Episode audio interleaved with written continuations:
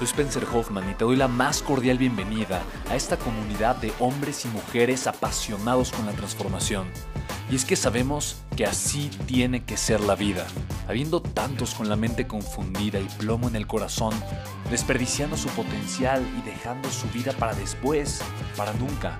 Sabemos que tenemos que hacer algo y es por eso que estamos comprometidos a cambiar las cosas. No somos uno más del montón y pasamos desapercibidos. No le hacemos caso al miedo ni huimos del dolor de pagar el precio. Y sobre todo, no cargamos con el pasado ni con el arrepentimiento porque vivimos en el presente. Creemos en la grandeza y la creamos.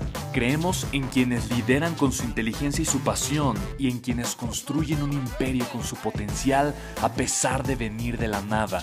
Aquellos que podemos llamar imprescindibles porque sabemos que ser uno de ellos es cambiar al mundo y dedicar la única vida que tenemos a construir un legado. Bienvenido a tu podcast, Una vida, un legado.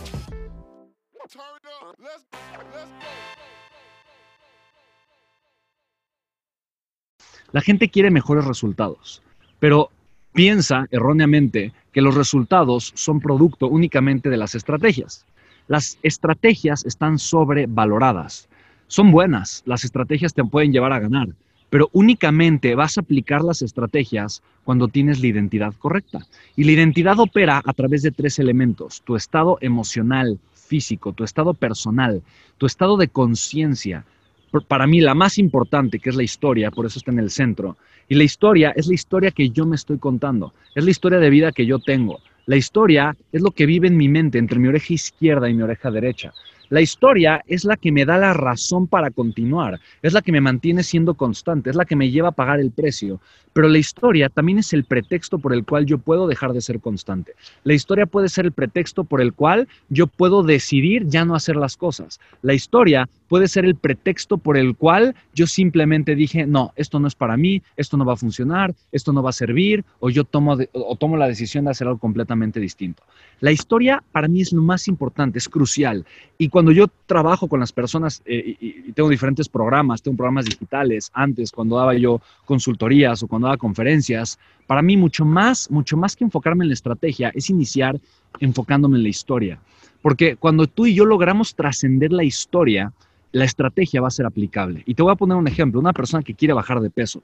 Dice, ahora sí, voy a cambiar, voy a bajar de peso. Este típico, ¿no? Año nuevo, vida nueva, ¿no? Entonces, ahora sí, ya voy a cambiar, ¿no? Y hay muchas canciones de eso. Entonces la gente se pone a dieta y se pone con el compromiso de bajar de peso. ¿Y qué es lo que sucede? Los primeros días van muy bien, pero a la semana 2, 3, 4 ya rompiste la dieta, tu gordito interior ya se apoderó de ti y literalmente ya valió un cacahuate todo lo que estabas haciendo. ¿Por qué pasa eso? No pasa por la estrategia. Tú conoces la estrategia. Para bajar de peso es muy fácil. Toma más agua, haz ejercicio, eh, deja de tragar porquerías, eh, duerme bien, ¿no? Y, listo. O sea, si tú haces eso constantemente, te alimentas sanamente, dejas de tragar porquerías, tomas agua, haces ejercicio y duermes bien. Cinco cosas. Si tú haces esas cinco cosas, vas a bajar de peso, invariablemente, invariablemente. Vas a tener una buena figura, vas a tener energía, te va a ir bien, invariablemente. O sea, no hay forma de que no, es invariable. O sea, es sí o sí te va a ir bien. El tema es que no aplicas las estrategias por las historias que tú tienes.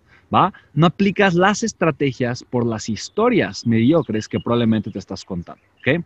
Entonces, yo, si yo comienzo a cambiar las historias que yo tengo respecto, y en este caso tiene que ver mucho también con tres cosas distintas. Uno, con mi propósito, con que yo merezco vivir mi propósito, la vida de mis sueños, con el dinero, con que el dinero es mi amigo, con que el dinero es energía positiva, con que el dinero es la gratitud de la sociedad por el servicio o el valor que yo estoy aportando. Si yo no comienzo a cambiar esa historia primero en mi mente, va a ser muy difícil que yo pueda ser constante con mis resultados. Para mí esto es crucial, es importante que tú lo entiendas. Donde yo tengo que trabajar para tener resultados distintos es en mi identidad, no es en mi estrategia. ¿Vale? ¿Cuál es mi identidad? La forma con la que yo, con lo que yo, con la que yo me identifico con el mundo. Si yo tengo una identidad positiva, una identidad poderosa, es el yo soy. Si tú dices yo soy, ¿qué sigue después? Yo soy qué? Tal vez dice la gente, no, pues yo soy Spencer, o yo soy Juan, o yo soy Pedro, ¿no? O yo soy Ramiro. Que lo que digas después del yo soy tiene que ver con tu identidad. Tal vez es el nombre con el que yo me identifico, pero ese es mi nombre, ese no soy yo. ¿Quién soy yo? Soy una persona capaz de qué? De agregar valor, de trascender, de dejar un legado, de llevar a la gente a triunfar, a vivir la vida de sus sueños. ¿Qué, ¿Qué soy? ¿Quién soy? ¿Con qué me identifico? Cuando yo tengo muy clara esa identidad y con lo que yo me identifico, automáticamente va a cambiar mi historia de vida, va a cambiar mi estado emocional, mi estado energético, mi estado personal y va a cambiar la estrategia que yo voy a seguir y por ende los resultados. Te voy a poner un ejemplo. Es como de, ay, yo soy un comedor compulsivo, ¿no? Yo soy, soy un comedor compulsivo y quiero bajar de peso versus soy un atleta. ¿Tú quién crees que va a tener una mejor alimentación? Digo, ay, es que me encanta el helado, me encanta tragar, me encanta el pan y quiero bajar de peso. ¿Quién va? ¿Quién? Versus soy un atleta. Dos identidades distintas. Una quiere bajar de peso.